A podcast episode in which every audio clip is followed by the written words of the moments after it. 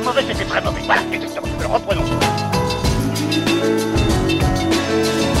T'as pas une gueule de porte-bonheur. Vous savez, les avis, c'est comme les trous du cul. Tout le monde en a un. Bienvenue tout le monde à After Eight, le talk show qui déconstruit la pop culture. Je m'appelle Daniel Andreev, alias Camé Robotique sur Twitter, et je suis très très heureux de vous retrouver pour animer avec moi, presque à mes côtés, mais au moins aussi heureux, je l'espère. Benjamin François Quix, qui n'a pas changé son alias en Quix LA.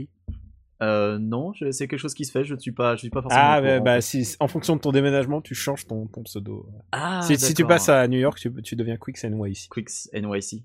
Ouais. D'accord. Bah, comme ça, on ça permet de géolocaliser, tu vois. J'y songerai alors. Alors, tu es live depuis ta chaumière, euh, donc plus 9 de décalage. On est donc Ouais, ouais. after, after 8.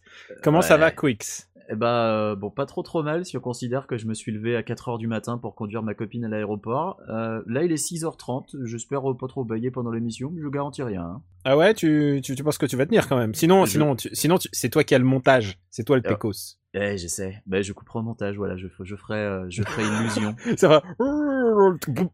on, est- on essaye d'être dans les conditions du direct quand même, donc Ouais. euh, de- d'éditer le, Ah le ouais, moins non, tu, possible. ouais, tu édites euh, même pas les Je coupe. conneries qu'on dit. Extrêmement peu, ouais. Alors, on est réunis pour ce cinquième épisode, déjà le cinquième épisode, Eh qui parle de cinéma, comics, jeux vidéo, Batman la semaine dernière et de Eh, politique. Mais là, là, tout ça, c'était avant. C'était avant que la comédie Oh française Oh revienne là là. comme un boomerang Oh là là et frappe comme un coup de surin. On va donc parler de, de cet humour, euh, des salles obscures à la française et bien entendu des Visiteurs 3. Ah non, mais là. je, je pense que et beaucoup de gens et il faut dire aussi c'est un sujet qui a été choisi à la demande populaire parce que j'ai commencé à C'est très tout- attendu. C'est parce que les gens veulent qu'on hate vraiment. On a, on a beaucoup entendu. il y a euh, des gens qui disent vous êtes pas des vrais haters et tout ça Oui, et c'est voilà, vrai c'est vrai on est on est aussi des lovers hein. On a eu plein de commentaires disant qu'on hatait pas assez sur les premiers épisodes. Euh, le précédent avec Batman v v Superman, a priori, a, a bien fonctionné parce que justement là, on a bien craché dessus. Donc, euh, bah écoutez, si c'est ce que les gens veulent, nous on Ah bah là, je pense que vous allez parce que moi je peux je peux parler aussi des bonnes comédies mais là on va parler des mauvaises Voilà. mais Quicks what's up comment ça va? Parce que là c'est Alors- notre point c'est notre point America America fuck yeah Et oui, mais les gens sont aussi contents que je parle, que je parle des États-Unis. ah non non mais oui parce que la semaine dernière on avait dit non allez on, on zappe et là vas-y balance balance Alors. Eh ben, la, la semaine dernière, euh, je suis, j'ai fait une visite euh, de, de courtoisie entre guillemets chez mon Toubib, euh, qui, euh, non content de m'avoir dit qu'il fallait que je fasse un régime, donc je le déteste, euh, m'a aussi fait me rendre compte qu'il y avait un rapport à la santé aux USA qui était quand même fondamentalement, di- fondamentalement différent de ce qu'il est en France. Et euh, ça, évidemment, on le sait parce qu'on sait que le médecin aux États-Unis, les hôpitaux, ça coûte les yeux de la tête. Et, et que c'est pas remboursé est- et que c'est pas remboursé. voilà, que c'est pas autant remboursé. Euh, il faut savoir que même quand on a une mutuelle, il y a quand même une part qui est à la charge de l'assuré qui s'appelle le copayment. Et par exemple, à chaque fois que je vais voir mon médecin généraliste, eh ben, mon copayment c'est 30 dollars. Il y a 30 dollars qui sont à ma charge quoi qu'il arrive et que je dois payer de ma poche. Et, ah donc euh, déjà déjà il faut avoir 30 dollars quoi, c'est pas il faut avoir euh, 30 dollars. Si ton et- budget si ton budget euh, mensuel est de 1000 dollars, voilà, hop te- Mais, mais dis-toi que ces 30 dollars, c'est le copayment. Donc l'assurance, elle paye de son côté encore plus. Parce que euh, les cabinets euh, de généralistes aux États-Unis, on se rend pas compte, mais euh, généralement, c'est pas juste un type euh, dans son appartement, dans une barre d'immeuble à côté de chez toi. C'est un vrai cabinet avec plusieurs médecins généralement et avec aussi des assistantes, avec des réceptionnistes qui s'occupent de prendre les rendez-vous, qui s'occupent de remplir les papiers pour les assurances. Et donc, il y a tout un tas de gens qu'il faut payer. Et mine de rien, la moindre consultation chez le généraliste coûte beaucoup plus qu'en France, par exemple. De la même manière, quand tu discutes avec ton médecin, euh, bah, par exemple, la dernière fois, j'ai fait des prises, de- sang et il m'a dit, voilà, il y a tel ou tel truc, euh, j'hésite à peut-être euh, vous faire passer, là il avait dit c'est des examens un peu plus poussés, mais il me dit ouais plutôt que de faire ça, en fait je préférais plutôt que pendant un, mois vous buviez pas d'alcool pour voir dans quel état est votre foie après parce que c'est peut-être parce que vous aviez bu la veille et tout. En France on m'aurait pas demandé ça, en France on m'aurait fait passer le truc et basta.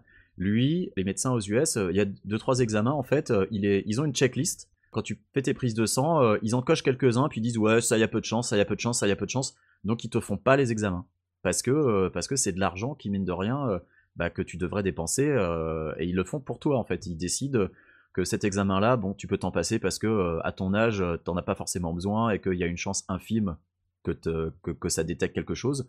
Donc finalement, on va t'épargner le coût.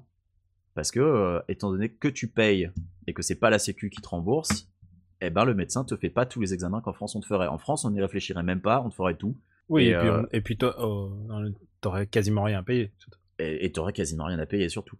Et, euh, et voilà, et, et le problème, c'est que les assurances sont un vrai problème. Et Obamacare, euh, Obamacare couvre certains trucs, mais ne couvre pas tout, et notamment pour les gens qui ont déjà une assurance. Obamacare, Obamacare c'est surtout là pour les gens qui n'ont pas les moyens de se payer une assurance. Et il faut savoir que les assurances aux États-Unis, il y en a plein qui vont refuser de te couvrir si tu as déjà un problème préexistant. Si tu te pointes euh, vers une assurance santé euh, avec le VIH, bon bah tu peux tout de suite euh, laisser tomber, c'est même pas la peine. Il va falloir payer une assurance privée ultra chère. parce que les assurances, les assurances plus abordables, entre guillemets, elles refuseront de te prendre en charge. Et tu as même des assurances privées ultra chères qui refuseront de te prendre en charge si tu as déjà un cancer, par exemple. Donc c'est tout un système qui est complètement merdique. hein, euh, voilà, moi je me pointe avec mes yeux de français et euh, c'est absolument, euh, enfin c'est inimaginable que dans un pays civilisé entre guillemets, parce que bon, la civilisation et les États-Unis, on pourra en reparler dans un autre podcast. euh, c'est inimaginable qu'un truc pareil soit en vigueur dans un pays entre guillemets civilisé. Voilà, surtout quand Mais- on arrive avec, avec des yeux de français. Mais en même temps, ils ont la peine de mort pour, pour, pour compenser. Donc, euh, le pre- ah, voilà, voilà un très bon sujet de, un très bon sujet. Plutôt que les comédies, parlons de la peine de mort. Voilà, on pourra ça. parler de la peine de mort. la peine de mort coûte extrêmement cher parce que là aussi, euh, il y a des assurances, il y a des compensations. euh, la peine de mort coûte plus cher qu'une une sentence à perpétuité. Ah, contrairement à ce qu'on pourrait croire. Mais ouais. ce pays. Et alors, Et toi alors, toi? Alors moi j'ai j'ai eu la semaine la plus agitée de ma life. Ouais. Euh, non, non, j'exagère, mais c'était un peu. Certains le savent, euh, c'était un peu agité quoi. Certains le Ouais. savent. Je, je me suis fait hospitaliser. Euh, je vais rentrer un peu dans le détail, mais euh, c'est pas trop. euh, enfin, je, je vais ménager un petit peu les oreilles sensibles. J'avais une tumeur Ouais. euh, qu'on qualifie de bénigne, mais on m'a dit vous pouvez la garder, mais on devrait faire ça très vite maintenant.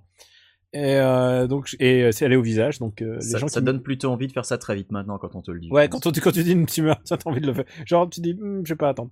Et, euh, et du coup, euh, et du coup, j'ai fait ça assez vite. Elle se trouvait au visage, donc ça veut dire que j'ai une, une grosse cicatrice, euh, une grosse cicatrice quelque part. euh. Hmm. Mais il paraît que chez les hommes, ça fait, ça a l'air badass. Donc, Ah c'est bah, ça ce que les gens, c'est ce que les gens arrêtent pas de me répéter. Pour l'instant, euh, c'est encore un peu vif et, euh, et je suis un- donc je me suis tapé, euh, je me suis tapé cinq jours d'hôpital. Alors l'hôpital français, alors bah, les gens sont adorables, tout est parfait, genre vraiment tout est bien sauf la bouffe. Ouais. Et euh, c'était ma première fois en anesthésie. On genre je me disais qu'est-ce qui va se passer à l'anesthésie? Je vais voir un tunnel et, et je vais voir les, gens que j'aime les gens que j'aime disparus qui vont m'attendre et on va se faire une teuf et ensuite je vais. Et non, c'est vachement moins glamour que ça. Euh, et par contre, j'étais sous morphine et, j'ai pas et j'ai pas arrêté de, de chanter euh, The Man Who Sold the World de David Bowie. Il paraît que c'est ça que je chantais et euh, parce que je, je suis rentré dans la salle en chantant ça et, euh, et c'est le début de MGS5 qui se qui commence dans un hôpital, sauf que le mec il se réveille, il est, il est amputé. Euh, moi j'avais cet avantage, c'était pas amputé. Par contre j'avais des, j'avais plein de câbles sur moi et Disons je qu'une amputation de la tête, généralement, c'est vraiment du dernier recours. Ouais, et je m'étais fait intuber en plus, alors j'avais un peu mal, mais grosso modo, euh, c'est ça que je tiens à dire, euh, bah, en tout cas pour ceux qui sont au courant de cette histoire, euh, j'ai pas souffert, quasiment pas souffert, c'était vraiment que de la gêne, j'ai beaucoup de gêne, je peux pas encore, euh, je peux pas encore mâcher correctement, parce que oui, évidemment c'était tout près de la mâchoire, donc... euh, Est-ce que tu peux hater correctement? Je crois que je peux éviter correctement. Alors, pour After Eight, là, en l'occurrence, j'utilise pas mon casque habituel parce que je peux pas le mettre, en fait. Ouais. Euh, c'est encore, euh, c'est encore trop douloureux et j'ai pas, j'ai pas mes sensations de l'oreille euh, en- encore complètement revenues. C'est handicapant pour quelques trucs, mais j'ai hâte de pouvoir re- refaire du sport, quoi. Enfin, tu vois, ce genre de choses. Ouais, j'imagine. Pour l'instant, je, euh, je mène une vie un peu calme là, euh, donc euh, c'est la convalescence comme on dit. Euh, J'ai juste Dark Souls à finir, euh, à finir et à écrire mon papier dessus, et, euh, et c'est mon seul travail que je me suis donné à faire pour ce week-end puisque nous enregistrons un samedi qui est notre jour décisif pour parler. Bah oui. Voilà, euh, voilà. J'espère que j'ai, j'espère que j'ai pas, que personne s'est inquiété. J'ai reçu, il faut que je le dise, j'ai reçu plein de gentils messages. Alors à peu près de partout. J'ai eu des bunks sur Gamecult. Euh, j'ai eu des, hum, j'ai eu des messages sur Snapchat euh, où j'avais quand même mis ma cicatrice pour que, pour prévenir les gens. euh, euh, hum, où je, je, je live tweetais littéralement l'hôpital. Euh, ouais, à part la bouffe, vraiment, euh, tout, tout, tout s'est bien passé. Genre, c'est vraiment un moindre mal. Et euh, maintenant, je vais bien. Et euh, bon, bah, écoute, euh, Camouille tu le, n'es ba- pas, Camouille le quoi. ruiné. Tu n'es pas ruiné, surtout car tu étais à l'hôpital en France. Oui et non, parce que je sais pas encore, euh, je sais pas encore quand est-ce que je vais recevoir la note. Moi, j'ai demandé à avoir une chambre particulière. Et, euh, Ah oui, ah bah si t'as des goûts de luxe aussi. Ouais, j'ai demandé. à- Mais tu sais quoi, vu les, je jouais à des, je jouais à des. jeux- Ah, et pour te, ah, ça, ça va te faire marrer. Euh, tu sais que normalement, quand t'es à l'hôpital et malade, machin, tu peux faire un petit caprice, genre, ouais, euh, ramène-moi à bouffer ceci, cela. Enfin, tu vois, tu peux, tu peux un peu jouer là-dessus. Moi, j'ai pas fait, sauf un truc. J'ai Mm. demandé à ma copine de me ramener Injustice sur PS Vita.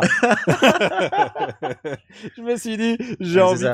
Et euh, Tu t'es- quoi tu t'es entraîné pour quand tu vas venir. non, mais non seulement je me suis entraîné, mais surtout, je me suis rendu compte que Injustice, c'est quand même le jeu officiel de Batman v Superman. Et Ah du bah, coup, moins, ouais. oui, oui, c'est c'est l'histoire de Superman euh, qui est rendu fou par le Joker et qui donne, qui punch Lois à travers la stratosphère. Et elle va mourir dans l'espace en en ayant dans son ventre l'enfant de Superman. c'est horrible. Mais rien, horrible. rien Et- que ça, et déjà sais de base, tu te dis, pour qu'il lui mette un coup de poing qu'il envoie dans la stratosphère, ça aurait dû lui arracher la tête et basta, quoi. C'était. Oui, oui. enfin, Mais mais écoute, c'est c'est comme c'est comme c'est comme Zack Snyder. Faut pas faut pas Ouais. être très technique. on va pas, on en a déjà assez parlé. Voilà. pas- Donc, ce que je te propose, c'est qu'on passe à notre discussion de la semaine, la tant attendue discussion sur Ah, les comédies Dieu. françaises et sur OK. Vous m'avez traité d'abruti Oui. Je pratique les arts martiaux, judo, aikido, karaté. La première chose qu'on nous apprend, c'est le contrôle. Un type me traite d'abruti, je ne connais pas, je le regarde et je m'en vais. Eh ben, tire-toi alors. Vous avez de la chance. Allez pour les chariots effilés. Hum, Vous avez de la chance. Gros connard. Vous avez de la chance. Fédé. Ah, Quix, il faut que je te dise, merci pour ces jingles, je les adore. Et alors, le générique, tu sais, qui m'est rentré dans la tête à chaque fois là. Je, Ah, mais, euh, c'est moi, me, j'arrête pas de l'entendre. Enfin, je, j'ai pas de temps en temps, je le chantonne. Je suis très content de ce générique.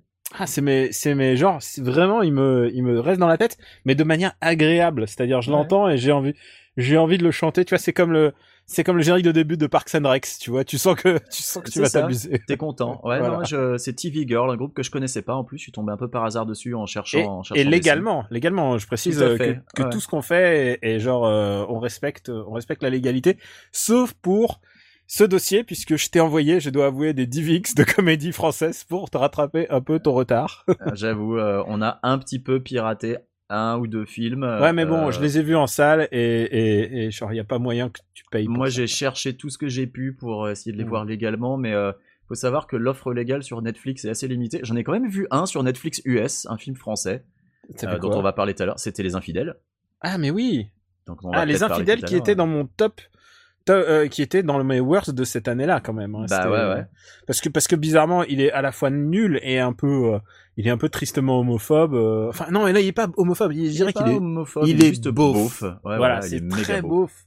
Et c'est le que le sketch d'Anadamicius qui qui s'en sortait à peu près quoi. Mais le sketch d'Azanavicius, t'as l'impression que c'est OSS 117 qui est envoyé dans le futur pour bosser à la Cogip et qui est bloqué dans la vie réelle, quoi. C'est C'est et c'est un peu, exactement ça. c'est le même perso quasiment, et c'est ça qui est intéressant. c'est le gros loser. euh, bon, est-ce qu'on est-ce qu'on rentre dans le vif du sujet? Est-ce qu'on parle des Visiteurs 3 Ah, bah si tu veux commencer directement par le gros morceau, Ouais, c'est- vas-y, je car- pense c'est que- c'est toi qui choisis. Hein. Est-ce que tu veux Ouais, parler? vas-y. Non, non. Écoute, c'est quoi? On va garder les visiteurs pour, pour un peu après. On va juste dire, je t'ai envoyé un film et je me suis dit, qu'est-ce que je peux envoyer à mon ami Quix pour qu'il soit bien au top? Je lui ai dit, eh, on- je vais t'envoyer ce que je considérais être une des plus mauvaises comédies que j'ai jamais vues, puisqu'elle est dans mon, elle était dans le top de cette année-là. Je crois que Elle c'est était 2011. première de cette Elle- année-là. Elle était première de, de cette année-là et, euh, et je déteste ce film plus que la vie même. C'est vraiment une des pires comédies françaises et personne ne l'a vu en fait euh, littéralement et je me suis dit euh, c'est pas normal. Je, je, je T'étais, dégoûté, genre putain, pourquoi moi je l'ai vu et personne d'autre, Ouais. c'est pas juste. et je vais le- je vais l'envoyer à mon ami Quix pour avoir son Ah. avis. Donc à mon avis, tu vois si j'avais à faire le top du top, c'est-à-dire je prends tous les tops de ces dernières années et euh, j'avais à en choisir qu'un vraiment le C'est pire du celle-là la pire. c'est peut-être celle-là la pire. Je t'ai envoyé Beurre sur la ville. À toi, Voilà. Quix. Beurre sur la ville, donc un film de Jamel Ben Salah, euh, le Wow. connu. Euh, euh, il, faut di- il faut dire que c'est le mec qui a réalisé déjà l'horrible Le ciel, les oiseaux et ta mère. euh, que j'ai pas vu, hein, j'ai eu de la chance Horrible, de ce point horrible. de vue-là. Non, parce que à chaque fois que je viens en France, Daniel m'emmène voir une comédie et généralement il choisit la pire, donc euh, à chaque fois c'est spectaculaire. Mais Ah non, mais certifié, à ça. certifié halal, je suis désolé, mais beurre sur la ville, c'est pire que certifié halal. Ah, C'est vrai que certifié à la, après coup, on a réussi à en rire un peu, Ouais. mais à s'en moquer surtout. alors que beurre sur la ville, je- je- je vois- j'étais juste consterné pendant tout le film. Alors attends, on va. C'est une enquête policière. un Voilà, Ouais, c'est une enquête policière. Et euh, donc l'histoire, c'est euh, c'est un, un comédien qui s'appelle Boudère que je ne connaissais pas en fait euh, avant de voir Beurre sur la ville. Je me demande si j'avais pas vu des affiches dans le métro pour lui à l'époque. euh, mais euh, je, je connaissais pas plus que ça en fait. J'avais jamais entendu parler, enfin j'avais jamais vu son Il faut connaître un peu le. Jamel Comedy Club hein, pour. euh, ouais. Ouais. ouais, a priori, c'est un, c'est un pur Ils produit savent- du, du Jamel Comedy Club. Ils savent pas, enfin, non mais les autres aussi, le chinois, ils savent pas tous jouer. et tu Alors, sens le que chinois, ouais. Il y a une blague dans le film. Il est vietnamien. Il s'appelle Tong. Il parle avec. Alors, il parle comme un chinois dans un film René Château vidéo. Donc, j'étais absolument consterné quand il commence à parler. Enfin, c'est évident que ce type parle euh, sans accent dans la, dans la vraie vie. Et là, il force un accent au- épouvantable.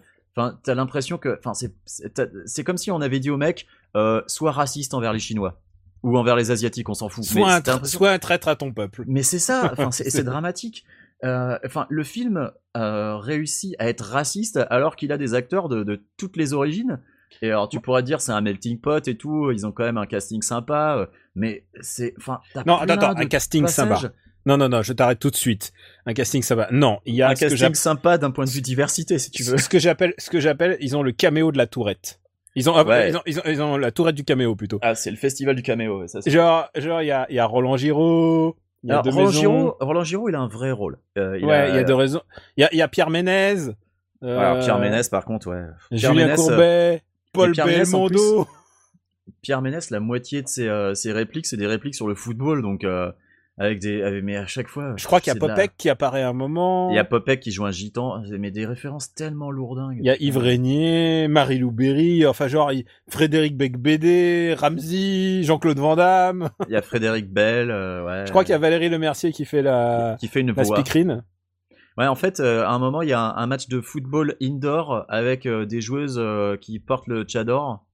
Ouais. Et, euh, et, et la, et, la, et la speakerine est aussi euh, une, une femme qui porte le tchador, mais elle est doublée par Valérie Lemercier. Et je pense que je pense qu'on peut on peut spoiler le truc. En fait, c'est des flics qui sont à la recherche euh, Alors, euh, c'est des, de, de des tueurs flics mauvais, c'est des mauvais flics. Ouais, des qui flics sont à la recherche minables. de tueurs de prostituées, c'est ça? Euh, voilà, c'est qui sont à la recherche de, de quelqu'un qui tue des prostituées. euh, et donc ça se passe, ça se passe dans une banlieue, euh, c'est une banlieue imaginaire, je crois, non Euh, Je sais plus. Je crois que c'est une banlieue, c'est une ville imaginaire de banlieue, mais bon, c'est euh, c'est un mix entre Clichy-sous-Bois et Villeneuve-Saint-Georges. Ça doit Ouais. être Villeneuve-sous-Bois, qui si ça se trouve existe. Alors euh, mes excuses si euh, Villeneuve-sous-Bois existe, j'en sais absolument rien en fait.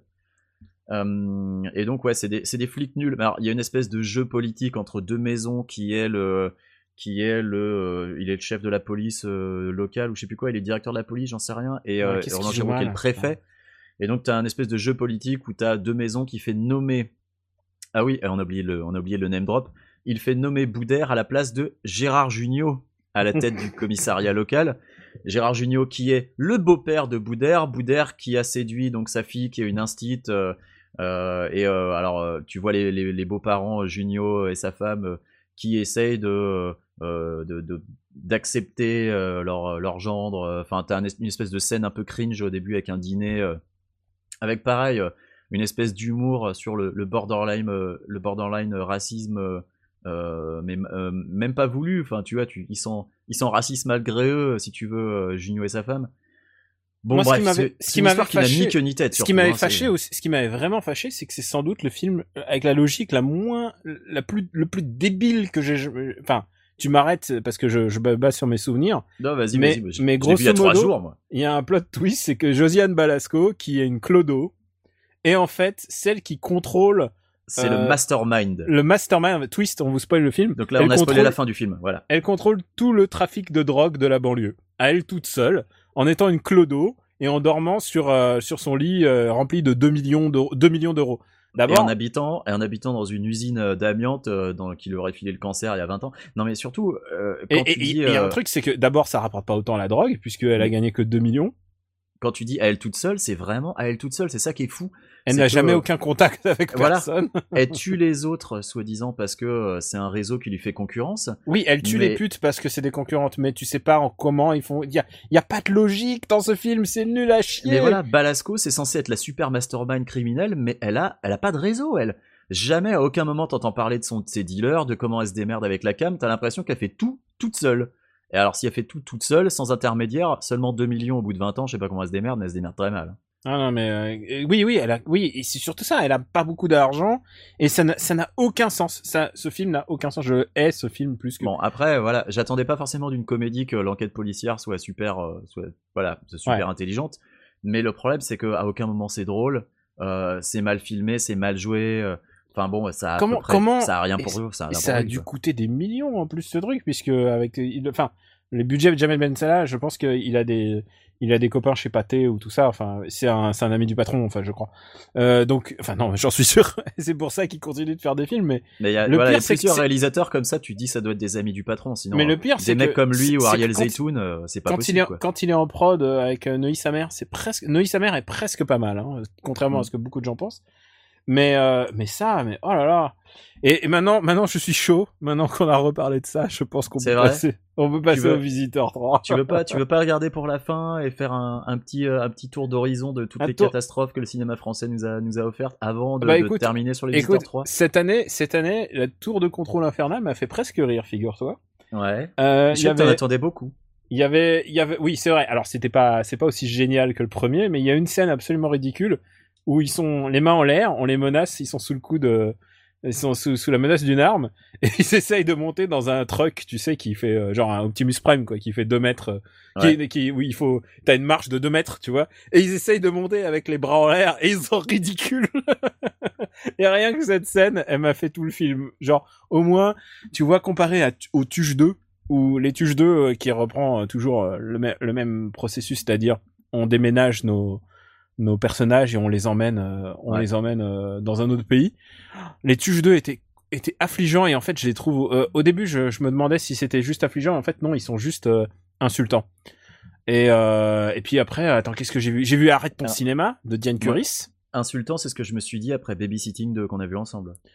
bah, c'est du niveau Babysitting 2 je dirais Babysitting sauf 2, que j'étais en colère. Babysitting après, 2 il y avait le petit côté homophobe là avec avec le l'espèce de tata tata euh, du amazonienne Bah là ouais, il y euh, avait, mais il y avait tout, il y avait le racisme, l'homophobie, le sexisme, enfin Ah, c'était euh, oh sexiste non c'est complètement genre les femmes complètement voilà. mais Les deux Ah. les deux nanas qui sont là juste pour être des seins et un cul, c'était c'était Il Oh y là avait arrête, Arrête ton cinéma, Arrête ton cinéma de Diane Curis qui adaptait un, un livre de Sylvie Testu. Alors c'est un film avec Sylvie Testu qui adapte un livre de Sylvie Testu qui raconte comment elle a pas réussi à faire son propre film adapté d'un livre de Tissu Lecoq. Voilà. C'est bon, tu m'as compris Ouais, c'est Alors c'est le film le plus méta et les productrices c'est Josiane Balasco, toujours dans les bons coups décidément Ah, des- ouais.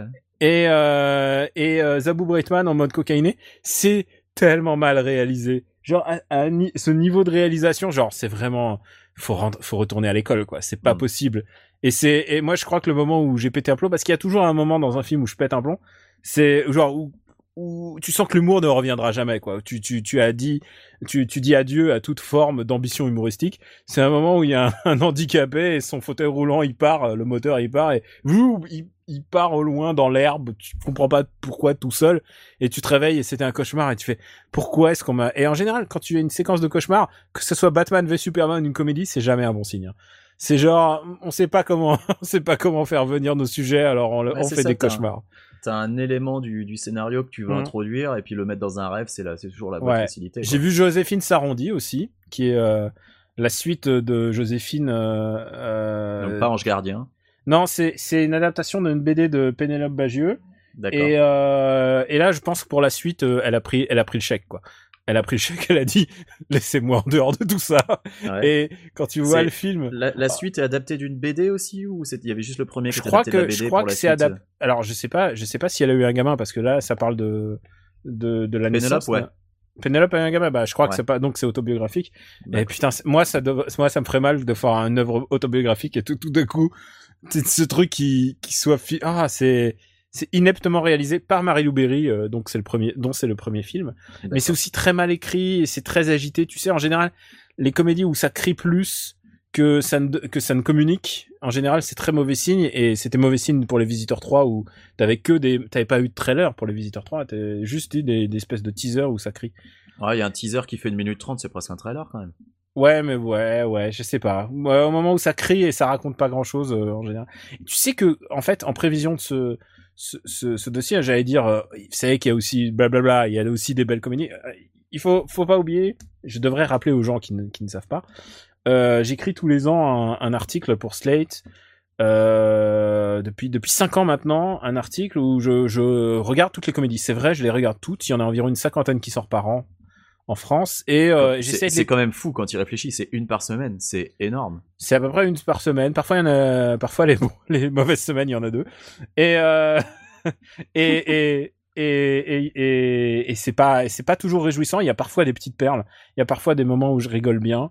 Euh, comme je t'ai dit, la tour de contrôle infernal était vraiment, euh, était un peu le haut du peloton. euh, Moi, l'impression euh, que j'ai et, et, les, que- et les 15 premières minutes de Pattaya étaient vraiment géniales. Ouais. Euh, à chaque fois tu- que je lis ton top, moi j'ai quand même l'impression que c'est un océan de caca et que des fois t'en as 5 à sauver sur 50 en fait. Bah, en général, j'en ai 5 vraiment, non, j'en ai 5 à 7 de, à bien à sauver. Mm. Et après, il y a un océan de caca. Il y a aussi ce que j'appelle le ventre mou. C'est des films qui me font perdre le, qui me font perdre du temps, quoi. Euh, Je suis allé les voir et je fais, oh là là. Et qu'est- qu'est- qu'est-ce qu'on m'a, qu'est-ce qu'on m'a fait subir? Mais il y a aussi des gens qui ont vraiment une patte, je trouve. euh, je trouve que Riyad Satouf, il s'en sort vraiment super bien. Alors moi j'ai vu euh, que les beaux gosses, mais euh, j'avais beaucoup aimé. euh, Bah voilà, les beaux gosses, c'était chouette. Royaume des filles. Euh, Julie Delpy en général, c'est plutôt de la bonne cam. Euh, moi, je suis plutôt bon client. Et alors, je dois préciser un truc, c'est que je sors jamais de la salle, même si c'est nul, même si c'est Emmanuel Mouret. Je déteste Emmanuel Mouret. Et euh, le dernier était presque un peu moins pire que les autres.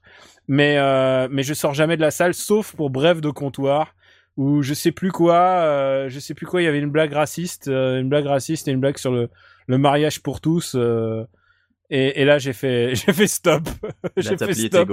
Non, genre, j'en ai entendu trois d'affilée, j'ai fait, nope, c'est plus possible parce que je vais refaire passer des mots de, parce que c'est que ça, hein. Bref, tu connais le concept de bref de comptoir? Je connais le concept de bref de comptoir. ouais. C'est des mecs qui se parlent à un bar et, et, et à chaque fois c'est des mots, c'est des mots d'auteur, quoi. C'est genre, euh, c'est des mots entendus dans un bar et du coup, ça- t'as l'impression que le, et sur un film, sur deux heures, t'as envie de te tirer une balle. C'est un des, c'est une des pires souffrances et c'est même, c'est une des pires souffrances que j'ai jamais eu dans une salle de ciné et c'est même pas le pire film. Pour moi, le, le format, pour moi, le format cinéma était vraiment pas une bonne idée pour Bref de comptoir. Bref de comptoir, pour moi, ça devrait être un programme court, genre 3 minutes à la télé, quoi. On t'en Et met 3. même en 3 minutes, tu. Bah, après, les programmes courts, c'est un peu le. Ouais, mais tu C'est même un pro- le- encore plus court, tu une petite séquence, t'en mets mets trois d'affilée euh, par jour et puis basta. Bah, à la base, Gouriot, euh, ça parce que c'était Jean-Marie Gouriot qui écrivait les brefs de comptoir. Ouais. Il allait dans un bar, il saoulait la gueule et pendant qu'il poche- qu'il se pochetronnait, il écoutait ce que racontaient les mecs autour de lui, il prenait des notes quoi. Ça allait pas plus loin. Faire un film entier là-dessus, honnêtement, Ah non, non, mais ça doit être euh, imbuvable quoi. Ah non, mais attends. mais- Ah tiens, je crois que j'ai retrouvé les. Parce que je, je me souviens que je l'ai vu à l'UGC, tu sais, en, en première séance à 9h du mat. Et je peux te dire que. Et je, et je peux te dire que je j'étais le seul dans la salle, donc je pouvais très bien travailler plus pour baiser moins. C'est ma devise. Tu vois, Ça- c'est vraiment, c'est vraiment ça. La télé, c'est tellement cool que même les, même les. Ah non, putain. ah, T'as pris des notes. Ouais, ouais. Mieux vaut être belle et rebelle que moche et remoche. Tu vois, le grand classique. Non mais ça, c'est les trucs que tu vois sur les t-shirts euh, Ah, à, j'ai- 10, à 10 euros sur internet aussi. Ah, j'ai trouvé celle, euh, celle qui est. Alors, il y a un mec noir qui passe en portant un truc, parce qu'évidemment, c'est toujours ça dans les, dans les films français. Et le mec, et le patron du bar lui dit T'as la double nationalité, toi Français et en retard Ok. Ouais, c'est fou, hein ouais. Euh, Ou alors les classiques L'égalité homme-femme, je suis d'accord, si ça peut leur faire plaisir à ces connasses. Putain, c'est nul C'est nul à Mm. yesh Le mariage pour tous, c'est pas pour tous, c'est pour les PD. Ah Putain, et c'est ça pendant tout le film. Et le pire, c'est que c'est des mecs, c'est des mecs a priori de gauche, quoi, qui écrivent ça. À la campagne, faut dire qu'on n'a pas de mots. Faut dire qu'on a le bonheur. Non, mais c'est nul à yesh Ouais, effectivement. Ça et, et tu sais quoi, je les ai pas toutes mis dans mon article à l'époque, mais ah, j'étais scandalisé. Et en fait, du coup, j'ai re- j'ai revu la liste des pires films que j'ai vus parce que je me suis fait une petite liste. Et il y avait quand même les profs, c'était naze. Sous les jupes Ah, des alors que tu. attends, les profs, je peux en parler? J'ai vu les profs 2, moi. Ah là là, mais c'est horrible les profs 2. Tu l'as Ah, vu dans l'avion, 2, ça C'est ouais, je l'ai vu dans l'avion. Ouais, c'est quand même c'est épouvantable les profs 2. Enfin, ils, ils sont envoyés en Angleterre pour un motif. En plus, je crois que tu avais une théorie sur euh, les suites qui se passent à l'étranger, euh, qui sont une- un, un énorme cache-misère à chaque fois en plus. Ah bah oui, Le- non mais c'est l'Astérix, euh, c'est l'Astérix 4 quoi. Parce que voilà, ça permet de faire des blagues sur euh, ah là là, il parle mal la langue ou alors ah là là, il comprend pas ce qu'on dit. Oh, je sais très bien. Eh ben, Tuche 2, c'est ça. C'est C'est- oh là là, putain. il parle très mal américain. Et c'est- c'est- Mais les profs nul, 2, c'est c'était ça. Nul. Et les Ah, profs et 2, c'est avec, euh, avec Kev Adams qui a l'air d'avoir, qui a l'air d'avoir 37 ans, euh, qui est de retour au lycée ou au collège, je sais plus, au lycée parce qu'il met une casquette. Mais c'est oh là là là là. En, gé- en général, on peut, on peut. Alors, il y a les, ça, c'est ce qu'on appelle les, les, les, les ce que j'appelle les comédies d'expatriation, mais il y a aussi ce que j'appelle euh, les comédies, les comédies de euh, l'humour de bon sens. C'est en général un titre, un titre très passe-partout. Amour sur place ou emporté. Jamais le premier soir.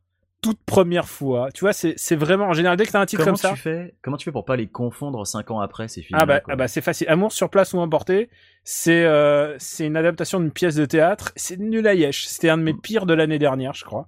Ouais. Euh, vraiment, je le recommande. Si vous aimez vraiment l'humour vraiment nul, nul, nul, une c'est genre c'est en plus c'est une c'est une rom-com quoi. Normalement ils sont censés tomber amoureux. Tu peux pas tu peux pas envisager une seule seconde qu'ils tombent amoureux ces gens-là. J'aime bien comment Euh, tu recommandes sans aucun scrupule des trucs nuls et. Euh, toute première fois, bah c'est le truc avec euh, l'homo qui qui devient hétéro. Et je peux te dire que chez mes potes, chez mes potes homo, ils ont pas du tout apprécié. Ah, mais je pour ceux qui l'ont euh, vu. C'était pas les garçons et Guillaume à table, ça? Ah non, non, ça c'est l'autre. Ah bah, les garçons et Guillaume Atam, les gens ont pris ça pour une comédie, alors que c'est plutôt une thérapie de, de ce mec. Euh, le- Moi, je sais pas, je l'ai pas Gallienne. hein, j'en ai juste Non, mais beaucoup de mal. C'est pas, c'est euh, grosso modo, il fait tout, tout un film. Au bout d'un moment, la blague la plus, euh, pff, à un moment, on lui enfonce une poire dans le cul, genre, haha, il est au bon, on lui enfonce une poire dans le cul. C'est vraiment à ce niveau-là. Et tout ce film se déroule et pour que, à la fin, il fasse son coming out sur scène devant une salle comble qui l'applaudit évidemment pour dire voilà, je suis hétéro.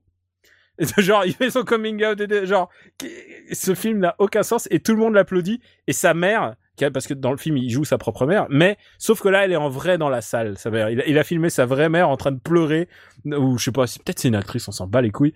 Il filme ça, genre c'est sa mère, c'est sa mère en train de pleurer devant ce qu'il dit que c'est tellement beau et le full qui, qui applaudit. Je déteste les films où les gens où le, le réalisateur se fait applaudir comme dans Black Swan ou ça me quand je vois tout d'un coup le, le public qui applaudit le propre réalisateur le pro- Birdman par exemple aussi il y avait ça aussi euh, ah je déteste ça. Et là c'est pour une Donc en comédie. fait, t'aimes- pas les films où on filme du théâtre ou de l'opéra parce qu'il y a du public dedans, quoi. euh, bah, à partir du moment où ça applaudit ou c'est genre où c'est où ça devient méta où, où le où ça devient méta méta branlette je- et, et Guillaume Gallienne c'est exact enfin son Guillaume et les, euh, Guillaume et les garçons à table euh, c'est exactement ça et euh, non et c'est vrai que c'est vrai que c'est dur de de pas les comprendre. Alors ça c'est ce que je t'appelle le, le truc de bon sens mais il y a il y a aussi plein d'autres sous-genres euh, ple- plein plein d'autres sous-genres de comédie euh, que- moi il y a ce que j'appelle la Hollande Hollande euh, la François Hollande exploitation. Ouais. et c'est un, c'est un genre totalement nouveau et on va en voir de plus en plus. Par exemple et le grand partage qui était la pire comédie que j'ai vue l'année dernière. Le Mhm. grand partage et euh, c'était euh, bah, c'est les, les riches sont obligés de partager leur maison avec des pauvres et ça partait euh, d'une bonne idée il y a Didier Bourdon euh, et Didier Bourdon il est génial pour jouer les gens veulent les méchants franchement cet acteur il est extraordinaire je sais pas si t'as vu euh, Jackie au pays des filles de Riyad Satouf Non, non, je Mais veux le voir. il est grandiose, il est veule, il est méchant, il joue. euh, c'est un mélange entre Gargamel et le teigneux de Il était une fois, il était une fois l'homme quoi. Il est euh, Alors que tu vois, dans les profs 2, euh, bah, euh, même lui, il sauve pas le film. hein. non ouais non, et il y a pas de miracle à un moment, tu sais. euh, et lui, il est, il est, et en fait dans ce film il le sauve pas non plus évidemment, c'est nul. Mais il y a tout, il y va avoir ce qu'on appelle la Hollande, euh, François Hollande exploitation, c'est ces films qui rigolent sur le fait que la gauche est au pouvoir et ah t'as vu ils ont rien résolu la gauche, tu vois, c'est un peu ça le, c'est un peu ça le truc. Et il y a toujours une phrase pour dire ah bah t'as bien voté Hollande, hein. c'est ça le, c'est ça l'argument de, a- masse de, de ces films. Il y a aussi ces comédies euh, en fait qui se qui se basent sur un sur un concept et euh, qui essayent de faire des blagues autour. Je pense à des trucs genre camping ou disco ou turf ou des machins comme Ah ça. mais oui. Est-ce Ah bah est-ce oui. qu'on peut parler euh, d'Antoniente exploitation? Ah bah Antoniette c'est un concept à lui tout seul. Mais tu sais quoi? Et là je vais peut-être choquer des gens, mais camping, camping euh, et même disco, disco il y a la scène où il, y a, il fait des blagues pédophiles dans la cafétéria. Euh, je parle de Franck Dubosc. Et Franck Oui, Dubosc. alors, moi, je, vais suis peut-être choquer des gens, mais toi, t'es fan de Franck Dubosc. Non, je pense que Franck Dubosc, alors, et je mâche, et tu sais quoi, je m'engage. Je pense que dans 30 ans, les gens vont aller à la cinémathèque voir Franck Dubosc. Eh, eh, aujourd'hui, euh, il y a Pierre Richard à la cinémathèque. Il y a 30 ans, personne, euh, personne ne voulait entendre parler de lui. Hein. Euh, il y a 30 ans, euh, tout le monde, c'était un tocard. Et je te parle même pas de, euh, Alors, de, de, de Louis de Funès, qui est dans moi, notre j'avais- générique. J'avais de la sympathie pour Pierre Richard, et depuis, j'ai vu Cinéman. Avec Ouais, Franck mais- Dubosc, d'ailleurs. Ouais, mais bon, euh, tu- je crois que tu pouvais pas, tu pouvais pas sauver cinéma. Cinéman, je pense que Je personne pense que- pouvait sauver Je ça. pense que si tu veux, si un mec comme euh, Pou- Poulvord regarde le scénario de Cinéman et te dit non, je le sens pas, ça va jamais, ça va, c'est pas, ça va pas être possible. Si un mec comme Poulvord qui a quand même fait plein de trucs, genre il a vraiment cachetonné à mort des, des, des comédies nulles. Mais il est pas Euh. dans rien, à... il est pas dans rien à déclarer avec Danny Boone? Si si, qui est pas Si, très voilà, bon. donc. Donc voilà, donc si Poulvord arrive à voir le scénario de Cinéman et à dire non, mais à dire oui à rien à déclarer, ça en dit long sur Cinéman quand même. Mais ouais, ouais, non, non, mais euh, non, mais Si. Fran- et le truc avec Franck Dubosc, c'est que même quand c'est nul, euh, je sais pas, le bis l'année dernière était vraiment médiocre, mais même quand c'est pas très bon, il donne tellement de lui-même, il se donne euh, à un niveau Bah. absolu que les gens n'osent pas. Genre, euh, il y a que Michael Youn quand il avait 25 piges, qui, enfin 30 piges, qu'il arrivait à faire un truc comme ça, On peut parler. S'abandonne- s'abandonner complètement à la cause de l'humour, d'abandonner toute forme de lequel- retenue et de, et de et de ils arrivent à complètement il arrive complètement à se dégrader pour le bien pour le bien de la, de la comédie elle-même. on je peut trouve ça- du film sur lequel on n'est pas du tout d'accord, par exemple. On peut parler Ah, de tu Fiston. de Fiston. Mais oui, Bah, je trouve que, que- je que je déteste. Moi je trouve que Fiston bah justement euh, Franck il- c'est lui qui amène l'espèce de d'étincelle à ce film qui aurait été complètement nul et Et que tu Et- vois toute ma vie, toute ma vie, je te reprocherai un petit peu de m'avoir fait regarder ce truc. Bah, alors, tu l'as vu dans l'avion, arrête. J'ai- Mais- Alors, j'ai regardé un petit peu ce que j'ai, ce qui est à J'aurais venir pour, j'aurais pu pour regarder Boule et Bill dans l'avion, moi. Ah, Boule et Bill, c'est un de mes, un de mes worst. Mais Boule et Bill n'est pas une adaptation de. Alors, il y a une scène de cul entre une tortue et, et un, et un chien. Je sais pas, et c'est doublé comme un film porno, genre oh oui, oh, J'ai oh. presque envie de le voir maintenant. avec la voix de Manu Payet. C'est horrible. C'est un des pires moments de cinéma que j'ai jamais eu, des moments les plus, plus gênants.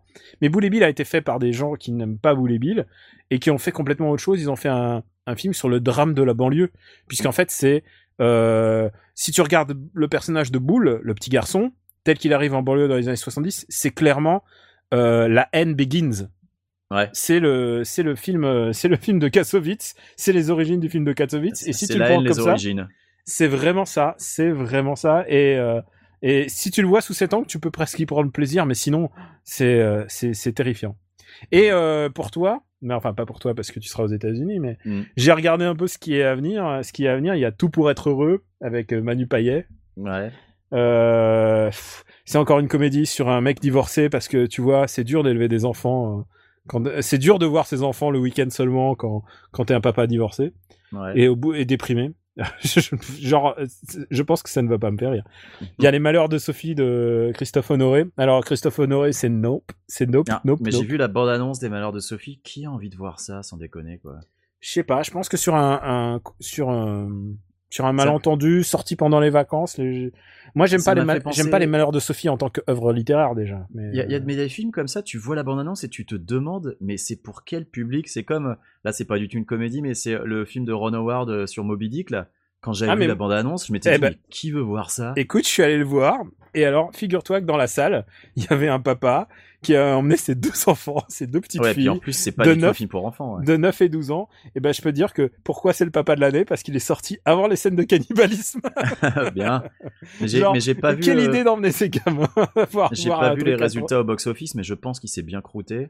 Je pense qu'il a Euh. pas, il a pas trop marché malgré la présence de Thor, tor- torse nu tout le temps. Ouais, ouais, ouais, mais euh, rien que la bande-annonce, je disais, Moi, j'aime bien les films de marins en fait. Tu vois, j'ai une très grande nostalgie pour. euh, Ah, mais t'aimes bien les marins, en fait, tout court. Euh, Attends, t'as adoré euh, Assassin's Creed Black Flag à cause des marins. Mais ouais, ouais. Euh... Merde. T'as raté ta vocation, en fait. Comment il s'appelle le film que j'adore, sorti en début de le film avec Russell Crowe euh, de marin.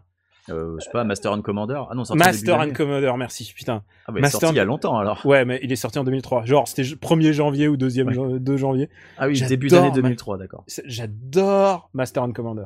Genre, pour moi, c'est un des, un de mes, un des, c'est un film culte pour moi, vraiment. Je J'en ai suis, pas beaucoup de souvenirs. Je l'ai vu, mais je l'ai Ah, vu je suis très très fan. Mais ce mec-là ne fait plus rien depuis, malheureusement, il est très vieux. mais- mais voilà. Mais alors j'ai regardé ce qu'il y a. Il y a Adopte un veuf. Alors ça c'est aussi la old old exploitation, c'est-à-dire il va y avoir beaucoup de films avec des vieux.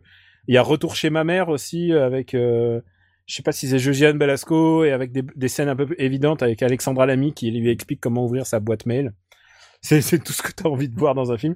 Et il y a surtout un homme à la hauteur. Alors le ça, oh putain, oh putain. Alors un homme à la hauteur où, où le high concept, c'est, c'est Jean du Jardin qui est rapetissé numériquement pour faire 1m40 et qui veut se taper euh, euh, Virginie, Virginie et Fira. et Fira. Et moi je t'ai dit, le mec qui a eu le concept, il a dit, les gars, c'est bon ça, c'est bon. On prend du jardin. Non mais c'est fou.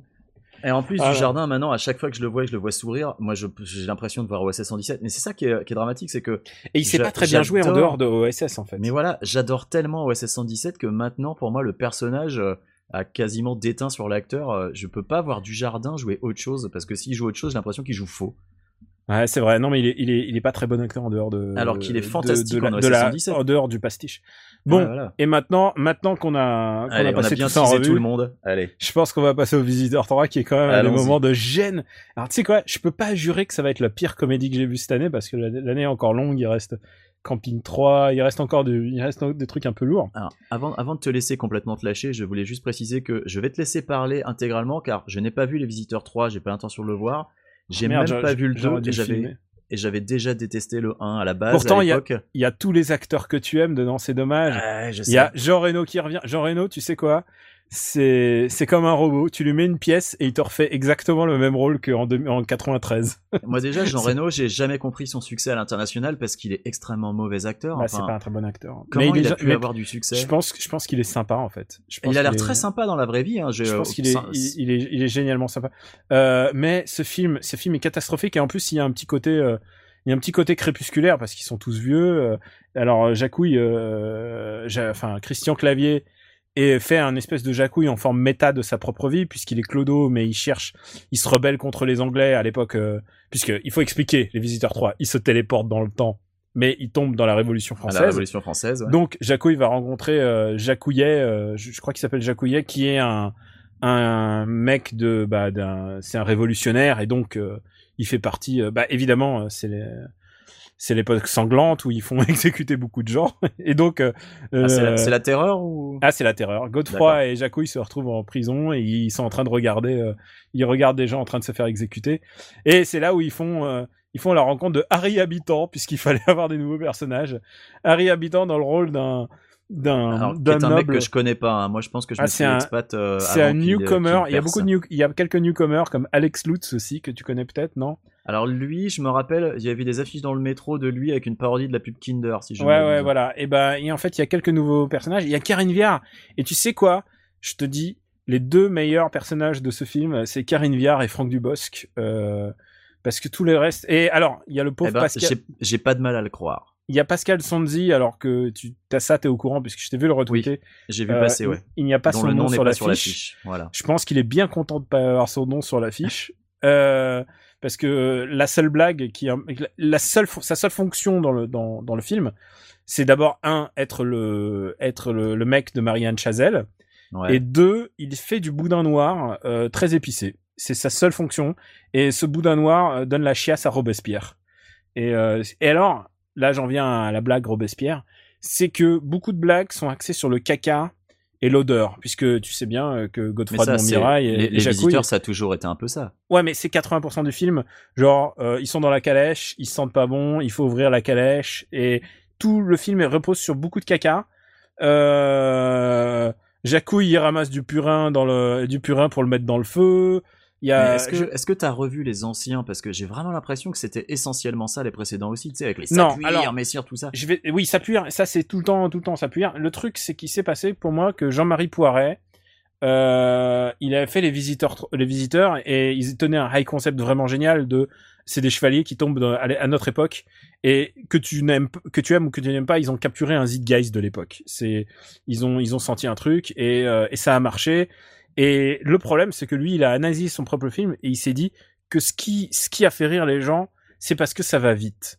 Et, euh, Ah, et là, alors, et, et- et- et si tu as vu Les Anges Gardiens, qui est le film qu'il a fait après, euh, qui est un film où il y a 8000 plans. Littéralement, je- il y a Ah plus ouais. de plans que dans Mad Max. Je me rappelle Euh, de ça. euh, Et, il s'en vantait. gars- je me souviens que Depardieu disait, oh C'est ça, il s'en vantait. dans les Ces films, plans durent une seconde. les films, dans les films chiants, les films chiants, ils durent 500 plans, 1000 plans. Nous, on en a 8000. C'est nul à chier. Et c'était vraiment un des pires, un des pires souvenirs de comédie que j'ai. euh. C'est un des pires arguments. euh, C'est un peu comme, euh, tu sais, pour Beyond quand Cage a envoyé euh, des, des Oui. trucs de 2000 pages Regardez les, blanches. les- euh, les pages de script. Regardez ça, ça c'est tout ce que représente le script. Bah, ça. t'aurais pu en faire un fichier doc, mon pote. C'est ça, c'est du même topo, quoi. C'est le même genre de, de truc qui ne veut absolument rien dire et que et qui au contraire a plutôt tendance à faire peur qu'autre chose, quoi. 8000 plans dans un film, sans déconner, quoi. Et, là, il a gardé exactement ça. Du coup, ça veut dire que beaucoup de plans sont incohérents, mais bon, passons. Ça veut aussi dire que beaucoup de gens jouent mal ou jouent de manière hystérique. À un moment, Harry Habitant se fait frôler par une balle. Et il se met à sauter sur place en faisant aïe ouïe ouïe aïe ouïe ouïe en sauter sur place. Je te dis, il y a beaucoup de matière à faire des gifs. Hein. Je, dès que ce film est dispo en DivX, je peux dire, je, je, je martèle les gifs. euh, c'est euh, ce film, ce film est grotesque dans sa réalisation, grotesque dans sa- surtout dans l'écriture. L'écriture est vraiment ab- abyssale. Et là, je vais m'autoriser à, à- bien sûr, on fait pas ça dans After Eight, à spoiler un film, bien sûr. Oh là là. et, et alors la fin, c'est qu'il se téléporte dans le temps, non, non sans exploser et euh, balancer un caca de pigeon sur la tête d'un révolutionnaire, parce que parce que gratuit, gratuit Parce cousin, que pourquoi pas? Parce que gratuit. Et il se téléporte dans le temps, il, il arrive devant le château, il fait ah mais je ne reconnais point, je ne reconnais point ces armoiries, tu sais, il voit le drapeau au-dessus de son château. Mhm. Et le drapeau, avec le vent, se tourne. Et là, tout d'un coup, tu vois une swastika apparaître. Et donc, ils sont arrivés au temps de la collaboration. Ok. Et le film bascule presque en étant un crossover de Papy fait de la résistance. Ah, Attends, le film, le film se termine pas là-dessus? Il, se continue ensuite? Oui, il continue 5 minutes encore. cinq Oh là minutes encore, là Ah, Et bien trop long. en te laissant sous-entendre que euh, sous-entendre que bah c'est possible de faire une suite. Et, euh, et c'est vraiment et c'est très bizarre parce que euh, il, il, il rencontre le Jac- Jacquard de le nouveau Jacquard qui est un collabo évidemment. Christian Mhm. Clavier en collabo, ça ça aurait pu être un super film parce que vraiment euh, il a un potentiel à jouer les rôles méchants un peu veulent. Euh, c'est quand même l'acteur qui jouait le mieux dans dans qu'est-ce que j'ai fait au bon Dieu? Euh, il a il, il sait quand même jouer la comédie. C'est juste il a, qu'il il a un il faut- potentiel clavier. ah non, mais il a plus qu'un que- potentiel. Euh, Papy fait de la rési- euh, Voilà. dire, euh, il a, il il a déjà un passif, euh, voilà, il y a Ah des non, non, mais- classiques. C'est juste que il faut, il faut, il faut pas qu'il, faut pas qu'il écrive, faut pas qu'il improvise en fait. Il s'est perdu, surtout. Et, euh, et le truc, c'est que ça se voit. Il y a des scènes où il, il improvise de manière, euh, de manière tellement débile. Alors évidemment, il y a un petit, tu- à la fin, ça se termine sur un tunnel où ils sont avec les résistants. Enfin, ils sont en bagnole. Et, euh, et ce qui se passe, c'est que bah, il, il- les résistants dit, il dit, euh, hey, euh, dis donc, euh, oh, tu sais, il a, il a chopé des cigares au temps de la Révolution et il distribue ses cigares aux soldats. Et là, il y a un des soldats, il fait, oh, ok. Et là, Jacouille s'illumine et il fait, ah, ok. Et il y a quelqu'un d'autre qui fait dingue. Et là, il fait dingue. Genre, ils font les mêmes blagues. Eh. Ils font les... Et pour t'expliquer le à quel point euh, à quel point un clavier il pète un boulard, c'est qu'à un moment il y a un mec qui lui fait dubitatif. Et il fait dubitatif. Il y a aucune raison pour que ça soit drôle et pour qu'il le répète, mais il le fait. Il fait dubitatif. Et à un moment, euh, Jacques Houillet, donc il est à table avec euh, avec euh, c'était qui déjà? C'était bah avec euh, Robespierre à table. Et Robespierre, Robespierre, c'est du boss, non? Non, Robespierre, c'est euh, c'est Christian Eck, donc un vieux comédie D'accord. française et tout. Et, euh, il lui fait non, par contre j'aimerais bien un peu de lait. Et là il se lève et il fait il y a plus de lait, il y a plus de lait. Et genre il y a plus de lait. Et il le répète genre 15 fois. Et littéralement, il disparaît, et il disparaît du film pendant 5 minutes. Il revient, tu vois ensuite des séquences, toujours la même rue. Il tourne toujours la même rue dans les deux sens, hein, pour, pour donner l'illusion qu'il y a beaucoup de décors. Et il arrive, il fait, il y a plus de lait, il y a plus de lait. Et il rentre au bout d'un moment, au bout d'un quart d'heure. Et il fait, il y a plus de lait dans Paris, les vaches elles dorment. Et voilà. C'est la seule, et genre, je n'ai, tu sais, moi, je, je m'intéresse à ce qui fait une blague. Genre, construire une blague, building a joke, vraiment. C'est genre, il y a un mécanisme, et parfois il faut, il faut du temps, parfois il faut un, un truc un peu plus long pour installer une blague. Et là, je me suis dit, pourquoi il a fait ça? Et c'est là que tu vois que, bah, Clavier, il est au milieu d'une machine qui le dépasse complètement, quoi. La fin, à la fin, parce que ce n'est pas la scène finale, les nazis, puisque la scène finale se déroule au temps de la Révolution française, et c'est juste euh, Franck Dubosc et les autres qui sont dans une calèche avec un vieil Autrichien et qui lui demande bah Monsieur l'Autrichien, vous êtes un peu gros, est-ce que vous pouvez pas monter euh, devant en haut de la calèche? Ils sont sous la pluie et donc ils montent devant et c'est tout. Et je me suis regardé, j'ai regardé mes voisins, et j'ai fait c'est pas possible, c'est ça la va- c'est ça le même truc pas une final. blague. Non, c'est même pas une blague. Et à la fin, puisqu'il tease, euh, ici un micro teaser de la suite, tu vois euh, le pauvre Jean-Marie Poiret qui arrive et qui il fait chut avec le doigt et il ferme la porte. C'est tellement crépusculaire, c'est tellement flippant. Oh Alors là que, là. alors que Et- si s'ils avaient coupé le film immédiatement après que Godefroy dise ah mais ce ne sont pas mes armoiries et que tu vois la swastika, là t'étais teasé pour un épisode 4. Ben oui, oui. Ou alors juste en montrant un plan de Jacques Arcolavo et hop, ça y est, c'est c'est fait. On, on a- Voilà. c'est bon. Et ces mecs-là ne savent pas ni écrire ni oh là là cette entreprise. Et du coup, ça donne une mauvaise. euh, Mais t'as l'impression qu'ils du ont coup- rien regardé depuis 20 ans en fait. Ils du sont coup, t'as restés dans leur l'impression qu'ils s- et que tous ces acteurs sont là pour cachetonner. Et, euh, et ça- moi, ça me fait mal. Et je pense, je pense que ça me fait tellement. Je sais pas. Je, il y a des comédies nulles que je vous ai recommandées dans le passé. Ça n'en fait pas partie. N'allez pas voir ça. C'est vraiment à chier. Je veux Mais plus en parler. Je veux plus en parler. bon d'accord, alors on va en rester là. Je Toi, veux J'avais encore une ou deux petites questions moi sur euh, comment comment ce film a pu coûter aussi cher alors qu'il était tourné Ah bah, à le l'économie à l'étranger. euh, C'est le cachet, c'est le cachet des acteurs, bien sûr. C'est juste pour les acteurs qui sont qui avaient des impôts à payer qui Ah sont bah ouais, rincés bien sur le coup. Ah bah non non mais attends mais euh, tu peux fa- faut payer Franck Dubos, faut payer Jean Reno, faut payer Christophe Clavier, tout ça. Ça Et donc s'il y a un épisode 4, tu le sens comment? Ah non, je pense qu'il y aura plus d'épisode 4. Mais j'avais lancé j'avais lancé l'idée que en fait parce que le concept est assez intéressant, des gens qui sont déracinés dans le temps et j'ai déjà vu des comics là-dessus. Mais on fait euh, euh, Ben, Godefroy de euh, Montmirail et Jacouille au, euh, au Far West, euh, Godefroy de Montmirail euh, la préhistoire, Godefroy de Montmirail on le fait chez Charles Martel. Ouais, bah mais c'est ouais, on- on l'envoie chez déjà les- d'autres films qui le font bien. Oui, ça. on l'envoie chez les ninjas. Enfin, je veux dire, il y a plein de variantes différentes.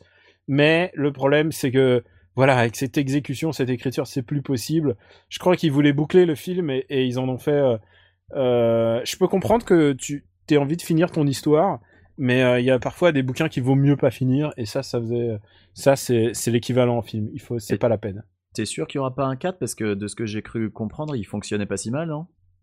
Je sais pas, je sais pas pour le le box office. euh, Il me semble que les, les chiffres étaient plutôt bons en tout cas en Bah première oui, mais semaine. Alors est-ce que c'est est-ce pas- que ça va s'écrouler comme euh, Est-ce que Batman c'est Batman Est-ce que c'est pas le cas Batman Super v Superman où euh, où tout s'écroule en deuxième semaine? Je sais Bah, pas. Je sais pas.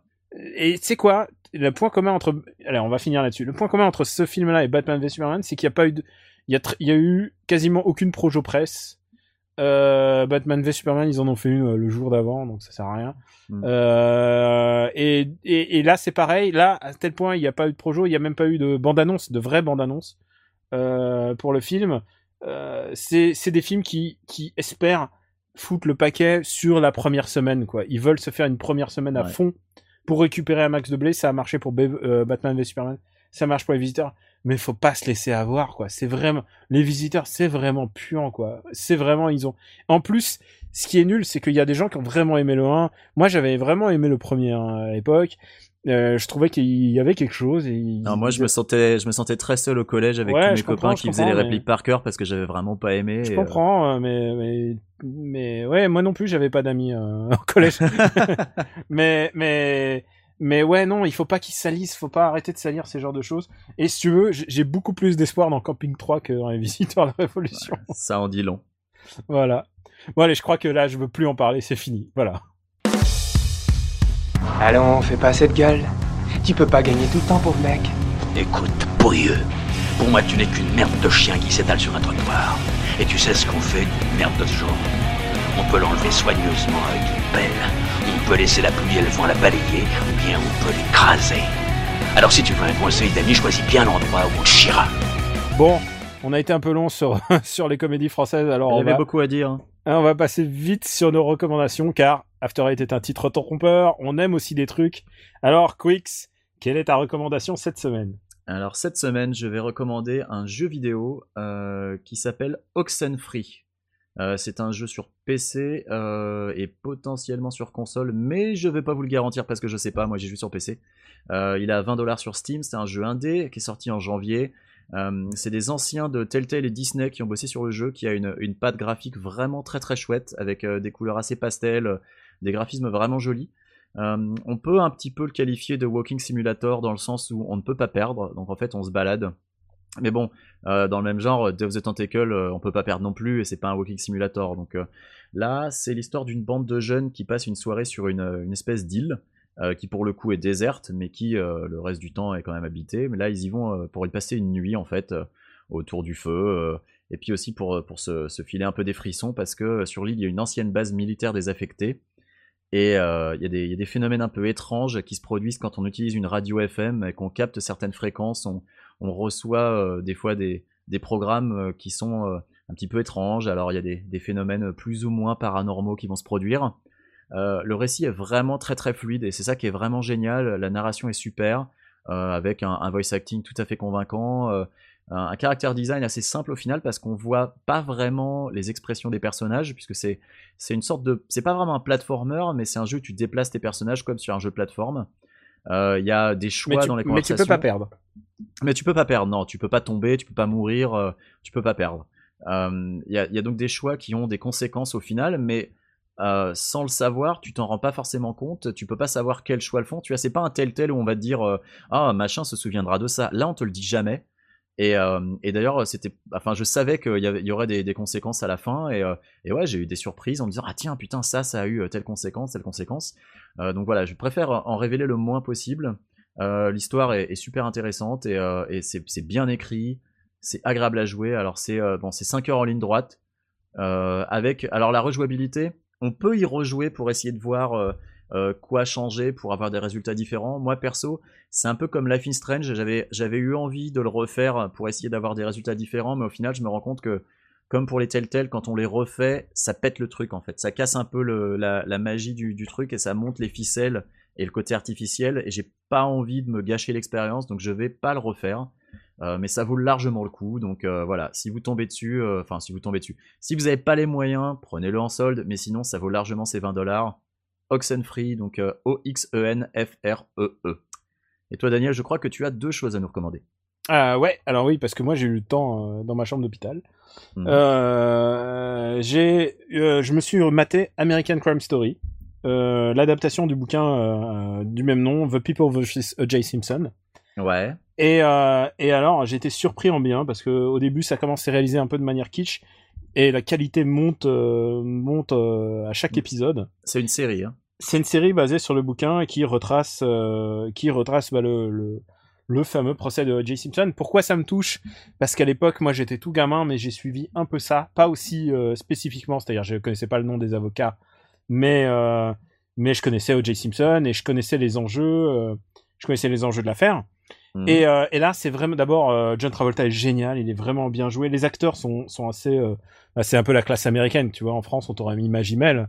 Là, t'as Travolta qui, en, qui, qui est vraiment super. Enfin, je veux dire, le plus mauvais acteur du, du lot, c'est David Schwimmer, alias Ross. Ross. Ross, voilà, le, le Friends qu'on est, que j'aime le moins. Mais le, le Friends que personne n'aime. hein. Ah d'accord, ok. Bon, je savais pas, je pensais était de minorité. Et, euh, et non, et c'est vraiment super. Et en plus, non seulement c'est le show qu'il faut voir parce que tout le monde en parle et tout ça, mais c'est un de ces shows un peu exigeants qui t'invite à faire du travail au-delà. Par exemple, j'ai retrouvé ça un peu dans Mad Men, c'est-à-dire à la fin de tous les épisodes de Mad Men, j'ai adoré avec impatience le résumé euh, chez Grantland. Et euh, je lisais aussi euh, Matt Styles, qui, euh, qui c'est un, un couple qui, qui relisait chaque épisode par le prisme, par le prisme des, fringues. Et c'était éblouissant d'intelligence. Et donc, donc je suis toujours à la recherche de, de, ces shows qui exigent un peu de toi, c'est-à-dire d'aller lire ou d'aller lire des critiques et de, de te faire un peu ta propre réflexion. Moi, petit, j'étais persuadé que O.J. Simpson était innocent parce que mon père m'avait dit écoute, ils ont assez payé comme ça, les pauvres. Il y a eu tellement de, de crimes, euh, il y a eu tellement de crimes dont ils n'étaient pas coupables, dont ils, aient- ils ont payé les, enfin voilà, le- les fruits de l'esclavage aux États-Unis. Écoute, euh, il faut qu'ils le relâchent. Et moi, j'étais persuadé du coup qu'il fallait qu'il le relâche parce qu'il est innocent. Ouais. Et comme comme je me disais, en fait, euh, euh. Simpson, tu crois qu'il est innocent jusqu'à ce que tu t'intéresses un peu à l'histoire parce que c'est- Bah ouais, ouais. c'est c'est genre qu'est-ce qui s'est passé dans cette histoire quoi?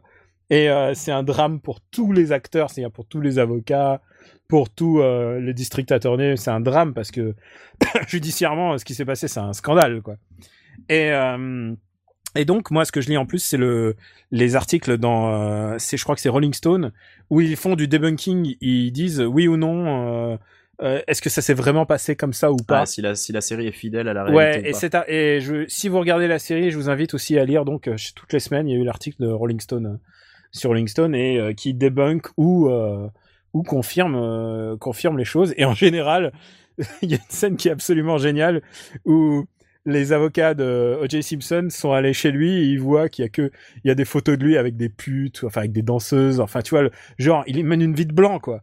Euh, de, de blanc riche, un peu cracra quoi. Et euh, ils disent non, c'est un appart trop blanc.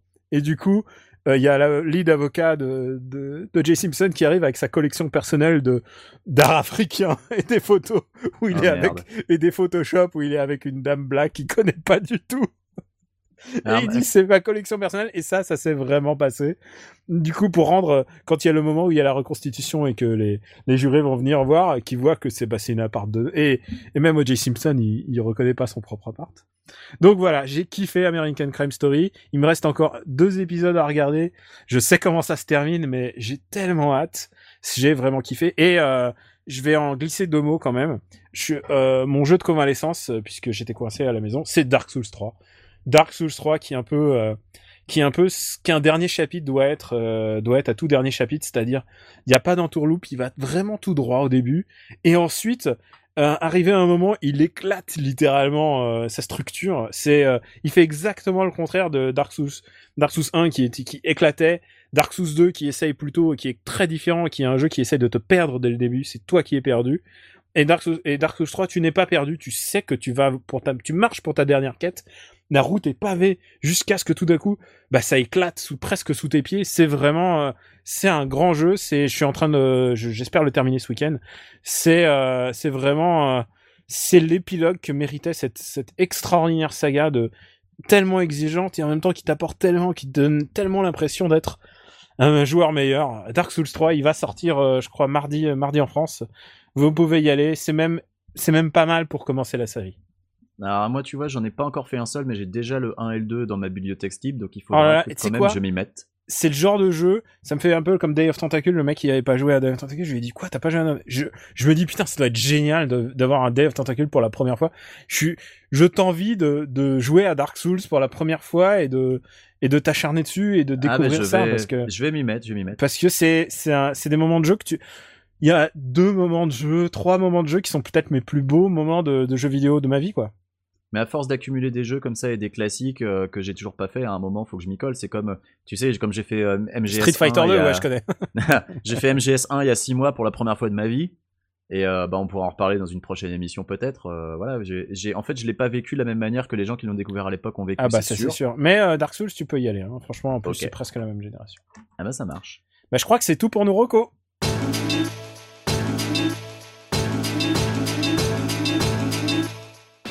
Ah, bon ben voilà, le cinquième épisode d'After Eight se termine ici.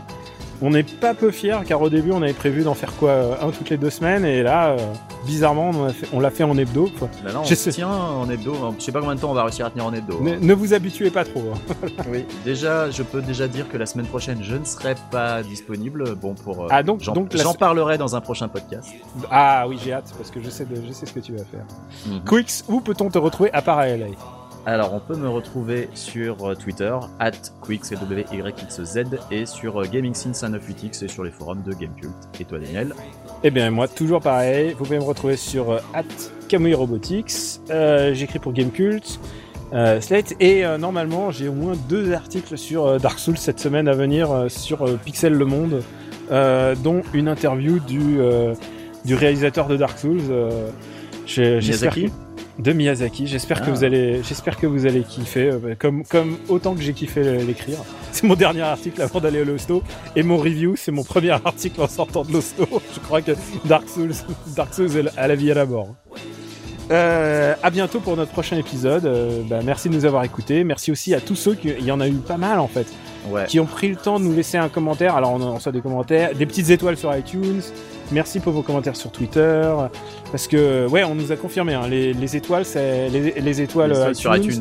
C'est et, important. et les commentaires, euh, ça aide à nous faire connaître au début et on compte, compte sur, sur ça. Mais sur le bouche à oreille, euh, euh, parlez-en. Si quelqu'un n'aime pas les comédies françaises, je crois que c'est le bon, c'est le bon épisode pour commencer. On est très heureux de vous avoir comme, euh, comme auditeur, ça compte pour nous. Euh, on est aussi sur euh, SoundCloud, euh, YouTube, Twitter. On a notre site internet afterite.fr. Euh, Quick, c'est un petit mot sur SoundCloud pour dire qu'on les aime pas, ça SoundCloud. Alors non, c'est pas pour dire qu'on les aime pas, c'est que bon, comme on a on a des moyens entre guillemets limités, c'est-à-dire que ce podcast nous coûte nous coûte de l'argent, nous en rapporte pas. Sur SoundCloud, on n'a pas un compte pro, donc les anciens épisodes disparaîtront au fur et à mesure. Euh, donc si vous voulez avoir accès à tous les anciens épisodes, euh, ils sont tous disponibles sur afterite.fr et sur iTunes. Euh, et sur YouTube. Mais sur voilà. SoundCloud, les anciens épisodes vont disparaître. Ouais. Tant que YouTube reste gratuit. Hein, Tant que YouTube reste gratuit. Après, bon, bah, si YouTube devient payant, on aura toujours notre site ouais. nous, qui hébergera tout. Voilà. tout est dit. Alors, on, on vous dit merci. Merci. Merci pour tout. À bientôt. Salut.